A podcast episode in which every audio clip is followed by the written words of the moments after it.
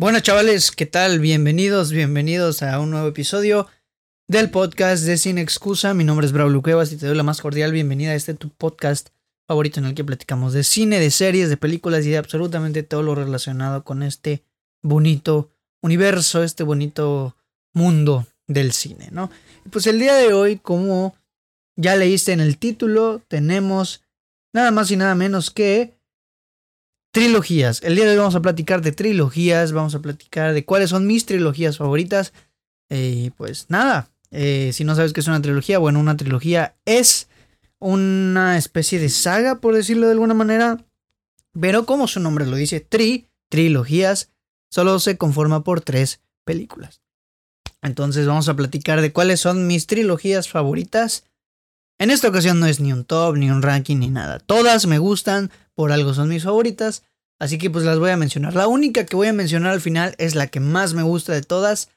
Y, es precisamente por eso, porque es la que más me gusta de todas las trilogías de las que voy a hablar hoy.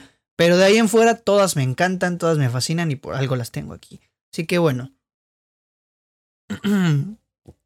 Tomamos agüita para la garganta. Y vamos a darle con la primera que quiero mencionar. La primera que quiero mencionar es una que vi hace muy poco por un proyecto de, una de la escuela. Es una que me, que me gustó bastante, la verdad, a decir verdad, me gustó muchísimo. Y es la trilogía espiritual de Wong Kar Wai. Para los que no conocen a Wong Kar Wai, Wong Kar Wai es un director hongkonés, creo que así se dice. Nació en Hong Kong o es de Hong Kong. Y es un director que se caracteriza mucho por su estilo visual y porque en sus películas habla mucho sobre soledad, amor, desamor, el valor del ser individual en una relación amorosa, muchas cosas de ese estilo, la nostalgia, todo este rollo, ¿no? Y esta trilogía espiritual conformada por tres películas que son In the Mood for Love, Days of Being Wild y 2046, creo que las dije en mal orden. Primero va Days of Being Wild, Días de Ser Salvaje, Después va In the Mood for Love y de último va 2046. Esta trilogía conformada por estas tres películas habla precisamente de eso. A mi parecer es una trilogía que se ha visto, o más bien en la que se se conjuntan todos los los componentes que conforman al cine de Wong Kar Wai. El cine de Wong Kar Wai es un cine muy colorido, muy musical, no musical en el sentido de que sus películas sean musicales, sino que usa la música como un componente muy potente dentro de sus historias, la fotografía, eh, los, la, estructura de los planos que utiliza. Esta trilogía cimienta mucho lo que es el cine de Wong Kar Wai. De hecho, Days of Being Wild, que es la que menos me gusta de la trilogía y de las que menos me gustan de Wong Kar Wai, es como los inicios, por decirlo así. Es como funciona como para nosotros como para darnos cuenta de lo que estaba por ser Wonka Way, como para darnos cuenta de lo que estaba a punto de convertirse en el sello cinematográfico del director. Y son unas películas grandiosas, las tres. Son muy buenas películas las tres. Eh, hablan, como ya te he mencionado, del amor, del desamor, sobre todo de la soledad, de la nostalgia. Y y son muy llegadoras. Las películas son muy llegadoras. No te voy a decir de qué tratan para que las veas. Las puedes encontrar. Creo que todas, creo que todas están disponibles en Movie, la plataforma. y pues ahí las pueden encontrar. La verdad es que están buenísimas. Eh, si, te, si te hacen pensar, la neta, te dejan pensando. Te dejan a veces triste. A veces te hacen reflexionar sobre lo que realmente significa el amor para la gente. Y pues la verdad es que funciona. Funciona muy bien para marcar, como ya les mencioné, el sello cinematográfico de lo que sería Wonka Way en un principio con Days of Being Wild. Days of Being Wild. Después, en In the Mood for Love, vemos un Wonka Way ya hecho, ya cimentado, mm, ya desarrollado. Wonka Way es la película por excelencia de. Digo, In the Mood for Love es la película por excelencia de Wonka Way. Porque ahí encontramos todo lo de su, de su cinematografía todo. Ahí está su fotografía, su estilo visual, su música, sus actores incluso, sus historias, su tipo de, estructura narrativa. Ahí encontramos todo lo que caracteriza a Wong. Y después en 2046 vemos una, pues ahora sí que muestra más de lo que es el cine de Wong Kar Wai. En 2046 vemos ya lo que es en sí la figura del director Wai. Y pues eso me gusta mucho, que en esta trilogía podemos explorar lo que es el director en sí. Todo lo que hace, todo lo que le gusta hacer y todo lo con lo que le gusta trabajar. Y por eso me gusta mucho esta trilogía espiritual de Wonker Wai. En realidad no se llama así, ese nombre se lo pusimos por un cine club que armamos en la escuela. Pero en realidad no se llama así. ¿Cómo se llama la trilogía? La neta es que no sé. Pero podemos decirle la trilogía espiritual de Wonker Wai. Después tenemos la trilogía de Before. Esta trilogía me parece extraordinaria, me, me, encanta. Si tú quieres ver películas románticas, Before, la trilogía de Before son la opción para unas buenas películas, unas grandes películas. Esta, trilogía de Before me gusta mucho por la estructura y por la idea que hay detrás de ella. Es decir, esta trilogía está compuesta o desarrollada en aproximadamente, creo que son 18 años. Y en la primera y en cada una de las películas nos van desarrollando la trayectoria de una pareja, desde que se conocen hasta que conforman o cimientan su amor y todas esas cosas. Por ejemplo, aquí más o menos te voy a dar una sinopsis de, las tres películas. En la primera, que es eh, Before Sunrise, eh, Before, perdón, este, se mm, hace cuenta que la pareja se conoce, ¿no? y nos van desarrollando cómo se van conociendo, bellas tomas de ellos dos caminando, platicando y conociéndose, ¿no? Y al final de la película ellos pactan verse en el lugar en donde se conocieron seis meses después. La segunda película nos sitúa nueve años después, entonces nos da a entender que el reencuentro que según ellos pactaron en seis meses jamás sucedió, jamás pasó y ellos por casualidad del destino, porque realmente es una casualidad, se topan nueve años después en París. Entonces vuelven a platicar, vuelven a coincidir y vuelven a desarrollar este vínculo como platicando de lo que hicieron en estos nueve meses. Uno ya tiene una familia, la otra o el otro tiene, está intentando sobresalir con su carrera y, estas cosas. Entonces llega, llega la tercera película que es Before Midnight y esta ya es la última de la trilogía. En esta los personajes ya están juntos. Ya están juntos y con una familia personalizada. Y aquí, mm, digo, formalizada. Y aquí es como que se nos va desarrollando más la trayectoria o el desarrollo de un amor ya con, ya cimentado, ¿no? Las primeras dos son como de un amor que está surgiendo, que surge de la inmediatez del destino y lo que tú quieras. Y en esta exploramos ya la faceta de un amor que ya está ¿ok? Que ya, ya se cimentó, ya tuvo tiempo de desarrollarse en un principio. Y es por eso que esta trilogía me fascina, porque es una trilogía que desarrolla muy bien esto del amor, desarrolla muy bien cómo, o sea, ahorita en estos tiempos que estamos acostumbrados a ver películas románticas por culpa de Netflix, que nos arrojan personajes súper vacíos, personajes que no, que no tienen trasfondo, que tienen unas unos objetivos o una escritura bastante, pues, ambigua y floja. Y que nos cuenten una historia en dos horas que al final termina siendo, intentando ser redonda, pero termina siendo algo súper veloz, eh, que no, que termina por ser súper inverosímil. Y la, lo bueno de esta trilogía, de, Before, de la trilogía de Before, es que nos desarrolla a dos personajes a lo largo de tres películas y estas tres películas se desarrollan a lo largo de 20 años aproximadamente. Entonces, hay tiempo suficiente para que nosotros conozcamos al personaje como tal. Vemos una evolución porque así lo requiere la película, así lo requiere la historia. Y vemos un cierre, vemos un cierre de los personajes. Entonces esto me encanta esta trilogía, me fascina. Es una de las mejores trilogías y películas de romance que he visto. Yo no soy tan de romance, o soy un amargado, no, no es cierto. Eh, no soy tan de romance porque la mayoría de películas románticas son absolutamente lo mismo. Pero estas tres películas la verdad es que resaltan y resaltan muy bien. La verdad es que me gustan mucho y te recomiendo mucho esta trilogía. La siguiente trilogía que voy a mencionar es la de El Padrino. Así que El Padrino. Ya les dije que esto no es un top. Simplemente El Padrino. ¿Por qué? Muchos van a decir, ay, pero la tercera El Padrino está mala. A mi parecer, o sea, no es una mala película, si nos ponemos a pensar, no es una mala película. En comparación a las dos primeras, podemos decir que sí es inferior. Abismalmente inferior. Pero mala película no es, como decirlo, Es como decir, es la mala película de las buenas películas. No sé si me doy a entender, espero yo que sí. Y me gusta esta trilogía. En primera, pues porque es clásico y lo clásico se vuelve clásico por una sencilla razón y es que es bueno y que trasciende. Y en, en segunda, porque me encanta el cine de mafiosos. Es uno de mis subgéneros favoritos, ustedes lo saben, se los he dicho muchas veces. Me fascina el cine de mafia. Y el, el gancho, o más bien mi razón principal por la que me encanta esta película.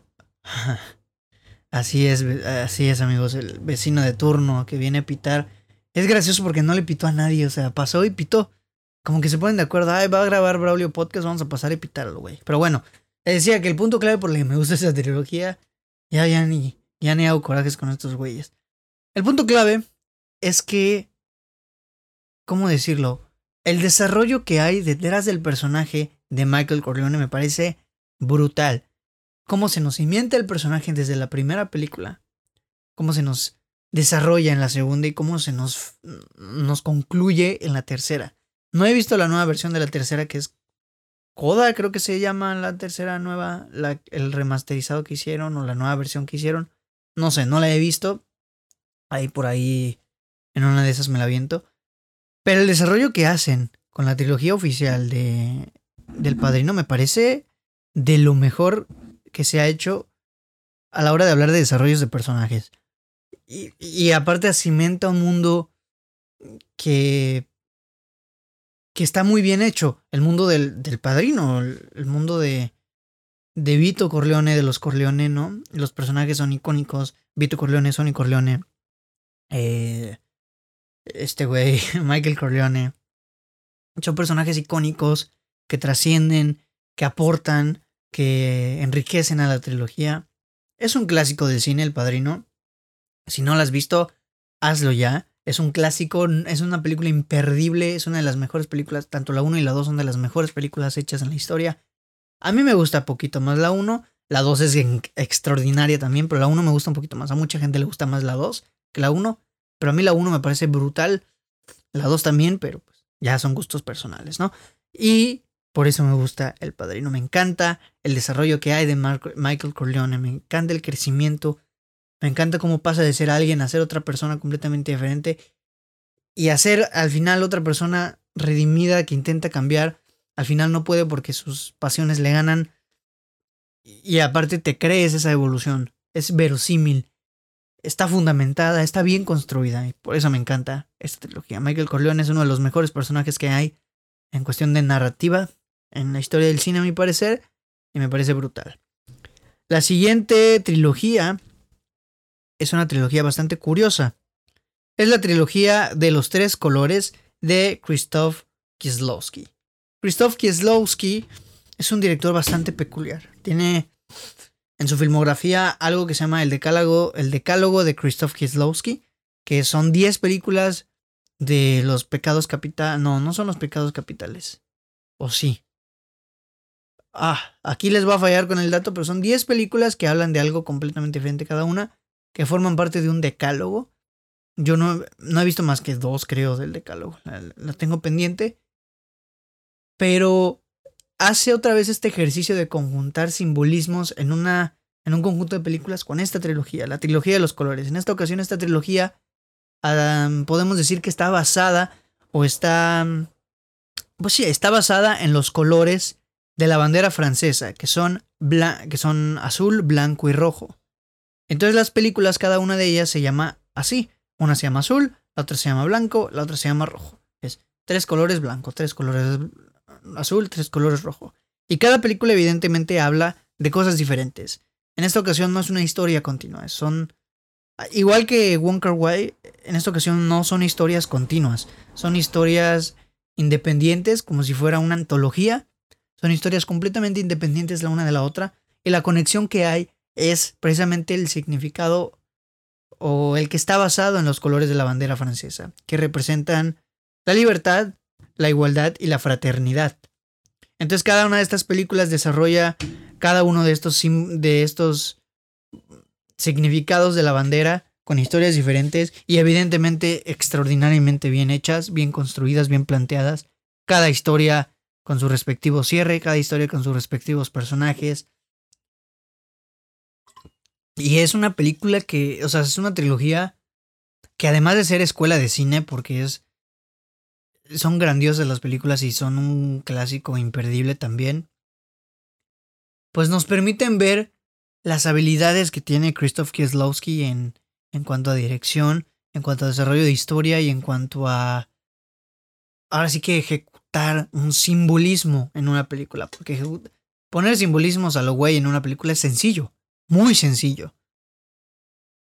Poner, estoy hablando de ponerlos, no de hacerlos bien. Ponerlos, súper sencillo. Ah, pones ahí una, una cruz y ti es un simbolismo religioso. Pero a la hora de efectuarlo, a la hora de desarrollarlo ya es complicado. Y sobre todo cuando estamos hablando de que es un, un simbolismo intangible, como lo son los colores de la bandera francesa, que es lo único que hacen es representar una... Cada color representar un significado, una palabra, fraternidad, libertad, etc. Entonces representar o adecuar una película con un concepto es complicado porque un, concepto puede abarcar muchas cosas. Y entonces en esta ocasión este, estos conceptos son muy concisos y están muy bien ejecutados cada uno. ¿No? Podría suceder, ¿no? Que pensemos, no, esta película hubiera quedado más con el azul. Pero en realidad aquí no se siente eso. Aquí estás consciente de que las películas y las historias que te cuentan con su respectivo color están completamente adecuadas. Y eso es un punto muy fuerte o muy bueno para esa trilogía de los tres colores de Christoph Kieslowski. Se la recomiendo muchísimo también, pero muchísimo, ¿eh? Muchísimo. Véanla, también está en el movie, la pueden encontrar ahí. O si no, les voy a pasar una página que es buenísima, que se llama el acervo fílmico. Ahí tienen, el acervo digital, perdón. Ahí la buscan. Ahí tiene la filmografía completa de Christoph Kieslowski, además de otros directores. Eh, sus filmografías completas, ahí la pueden buscar. Ustedes ya saben, en el sitio más recóndito de la web. Pero, pero ahí lo pueden encontrar. Es grandiosa esa, esa página y esa trilogía también. La siguiente trilogía que muchos dicen, ya estamos por las tres últimas, ¿eh? No quise meter tantas porque, pues les repito, son mis favoritas. Hay miles de trilogías, pero si no están aquí es porque no son mis favoritas. No vayan a empezar con... Ay, Braulio, te faltó esta, te faltó... No me faltó ninguna. Todas mis favoritas están aquí. La siguiente es Back to the Future. Back to the Future, muchos dicen que es la trilogía perfecta. Yo no creo que sea la trilogía perfecta, pero sí creo que es una gran trilogía. Me encanta Back to the Future, es de mis películas favoritas. La primera es de mis películas favoritas, la segunda también. No, me encanta la trilogía, me encanta el universo de Back to the Future. Me encanta lo mucho que ha trascendido y lo que significa para la cultura popular Back to the Future. Cuando yo vi la primera vez esta película me fascinó. En ese momento yo dije, esta es una de mis películas favoritas en la historia. Me encanta el universo, cómo lo plantean desde el principio de la primera película ¡pum! Viajes en el tiempo, ta, ta, ta. El concepto en general y el cómo está desarrollado por Robert Zemeckis y Steven Spielberg, que es el productor, y que yo mucho tiempo me la pasé creyendo que Steven Spielberg era el director, pero no, es el productor. Fue un efecto Mandela bien loco. El mundo que plantean, la historia que hacen, el concepto que desarrollan es brutal. Es o sea, viajar en el tiempo. En una película viajas a una época, en otra película viajas a otra, en otra película viajas a otra.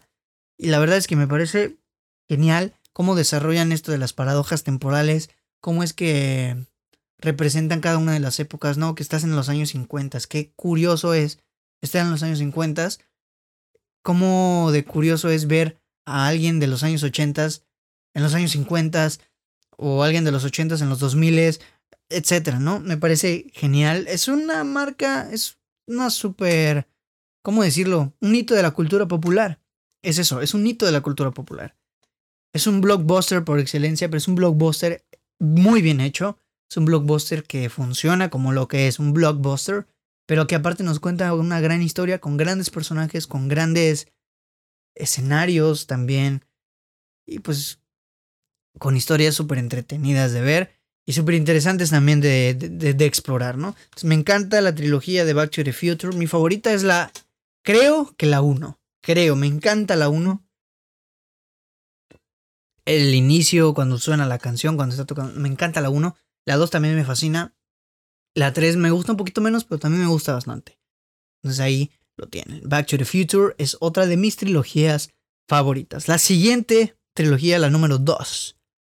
Bueno, dije que no iba a ser un top, pero vamos a ponerla como la número 2. O la penúltima que voy a mencionar. La trilogía del Caballero de la Noche de Christopher Nolan. La trilogía de Batman de The Dark Knight. Me parece genial. Aquí otra vez sucede algo con la tercera película, que es que la tercera película no resulta ser tan buena.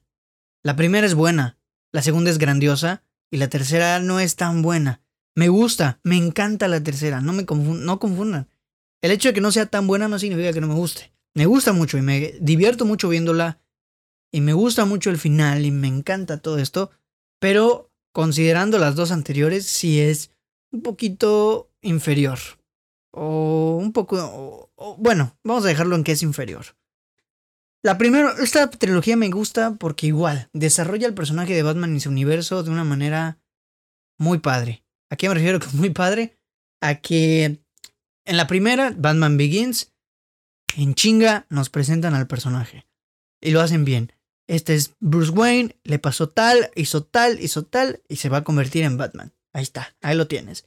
Y es un buen desarrollo, se siente natural, se siente orgánico, se siente bien. Y nos va presentando el mundo, nos va empezando a introducir a esta trilogía que es un poco más realista en cuanto a cuestiones de problemáticas sociales, políticas, morales, etc. Y que es una vista que no habíamos visto antes de Batman en cuanto a lo que ya te dije, el entorno sociopolítico que, que, que rodea al personaje, ¿no? que rodea Ciudad Gótica. Y entonces, en esta película se encarga, se encargan de presentarnos al personaje y además presentarnos al mundo. Y eso está bien. Después en The Dark Knight, la primera que es Batman Begins, la siguiente que es The Dark Knight, que es donde sale Joker, que es para muchos la mejor secuela y la mejor película de superhéroes de la historia. Es un trabajo excelente a la hora de seguir desarrollando el universo, cimentar y formalizar la idea de que estamos en un, en un universo de Batman mucho más serio, mucho más desarrollado, mucho más, mucho más realista en ese sentido, en el sentido de que las problemáticas son perfectamente problemáticas que pueden suceder. El conflicto moral de ser un héroe, de dejar de ser un héroe, de hacerlo por la gente que, que cuidas, de hacerlo por venganza, ese conflicto moral que hay entre Batman y, y el Joker, ¿no? Que es la antítesis, ¿no? De, de Batman que uno es súper heroico, el otro es un loco desquiciado que lo único que quiere es ver arder al mundo.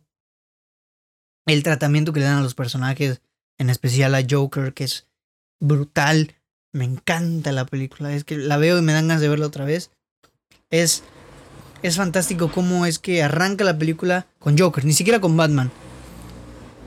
Arranca con Joker, con Joker diciéndonos, aquí estoy, soy tal y me los voy a fregar a todos.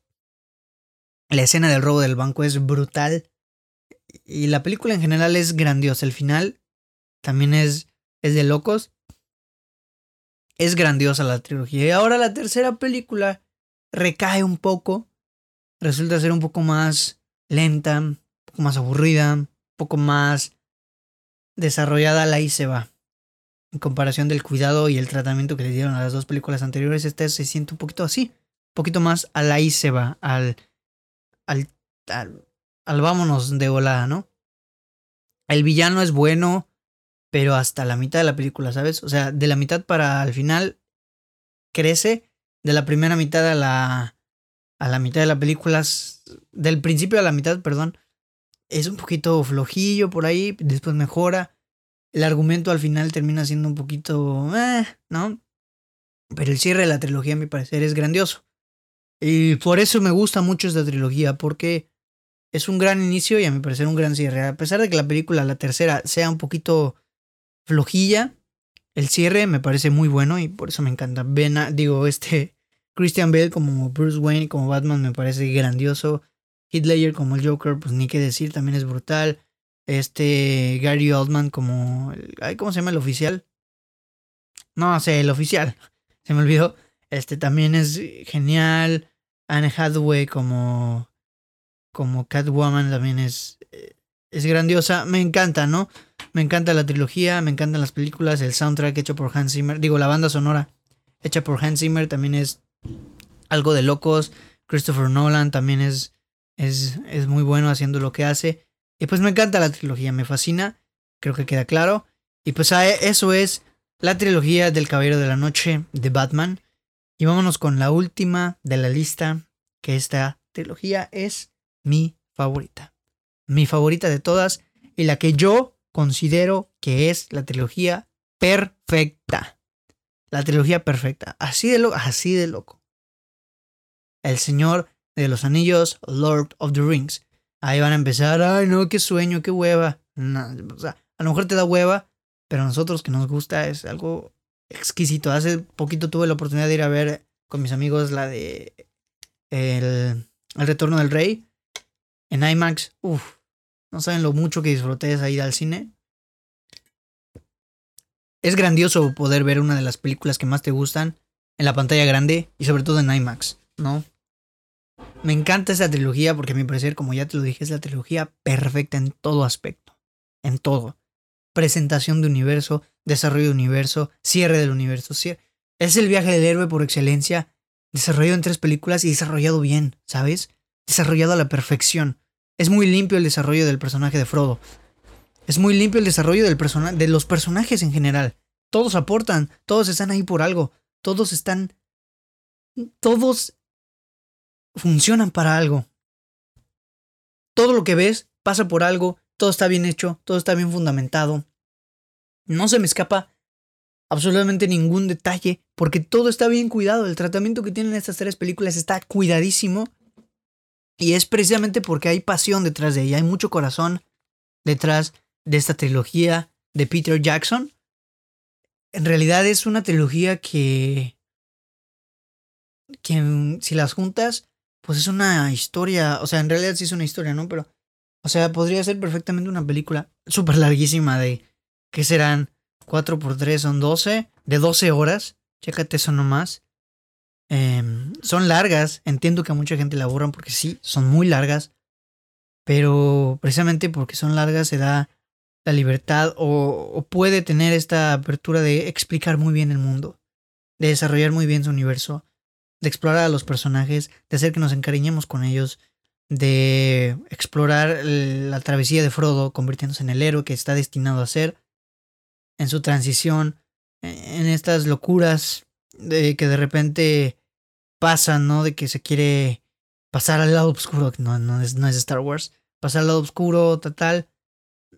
Me, me parece una trilogía extraordinaria. Como ya les dije, la trilogía perfecta a mi parecer. Me encanta.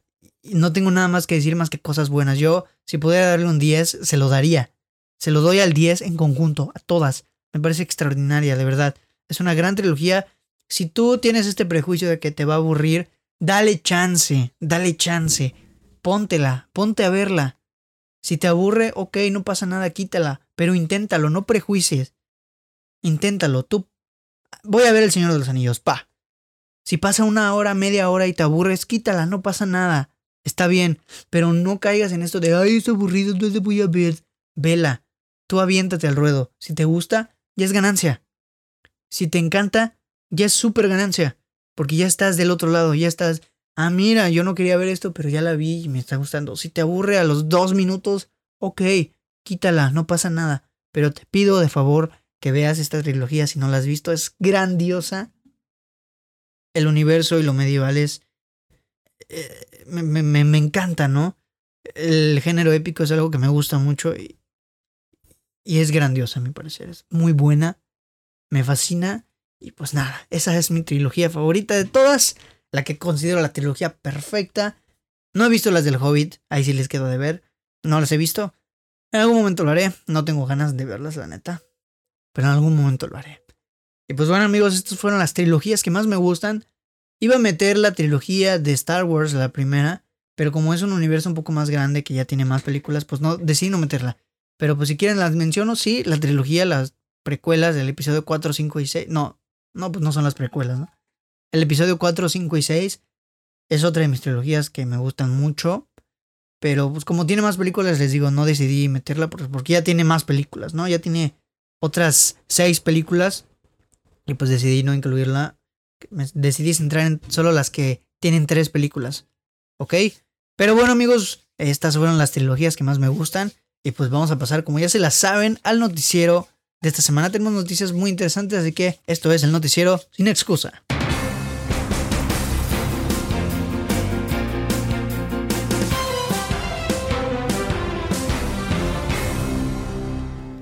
Bueno amiguitos, bueno, ¿qué tal? Bienvenidos a una nueva cápsula del noticiero sin excusa. Y hoy traemos noticias muy heroicas. La mayoría, si no es que todas las noticias son de, de cine de superhéroes, las más relevantes de la semana, y ahí les va. Vamos a ir un poquito rápido. Tititi, solo son tres. Siempre digo eso que son un chingo y son tres, ¿no? Pero bueno, la primera, que en realidad no es de superhéroes. O bueno, sí, realmente sí. Es de Tatatam. The Matrix, The Matrix, que dice así, los primeros detalles de Matrix 4 han salido a la luz. Deadline reveló la primera descripción de la esperada Matrix Resurrections, que es la película número 4 de la saga de Matrix. Y esta cuarta película de, de esta saga va a tratar sobre Thomas Anderson, que está en terapia, habiéndose olvidado absolutamente por completo de la Matrix y él y Trinity se encuentran en una cafetería en donde ninguno de los dos recuerda haberse conocido antes. Y esta es una sinopsis muy pequeña de lo que va a ser Matrix 4. Me parece muy interesante el hecho de que ninguno de los dos se haya se reconozca y de que este güey no se acuerde de nada de la Matrix. Me parece muy interesante. ¿Qué, qué, qué rollo con esto? Pero... O más bien, quiero, quiero verla, ya quiero verla, la neta es que sí la quiero ver ya. Me parece que va a ser un espectáculo visual extraordinario. O sea, si en la primera película fue un espectáculo visual terrible, aquí va a ser el doble de terrible en el buen sentido de la palabra. El doble, porque pues ahorita estamos hablando de la, modernidad. Pero bueno amigos, esa fue una de las noticias. La siguiente noticia corresponde a Venom. Ah, por cierto, Matrix se va a estrenar el 22 de diciembre en cines y en HBO Max de manera simultánea. Ahí para que lo tengan pendiente. 22 de diciembre. La tercera, digo, la siguiente noticia.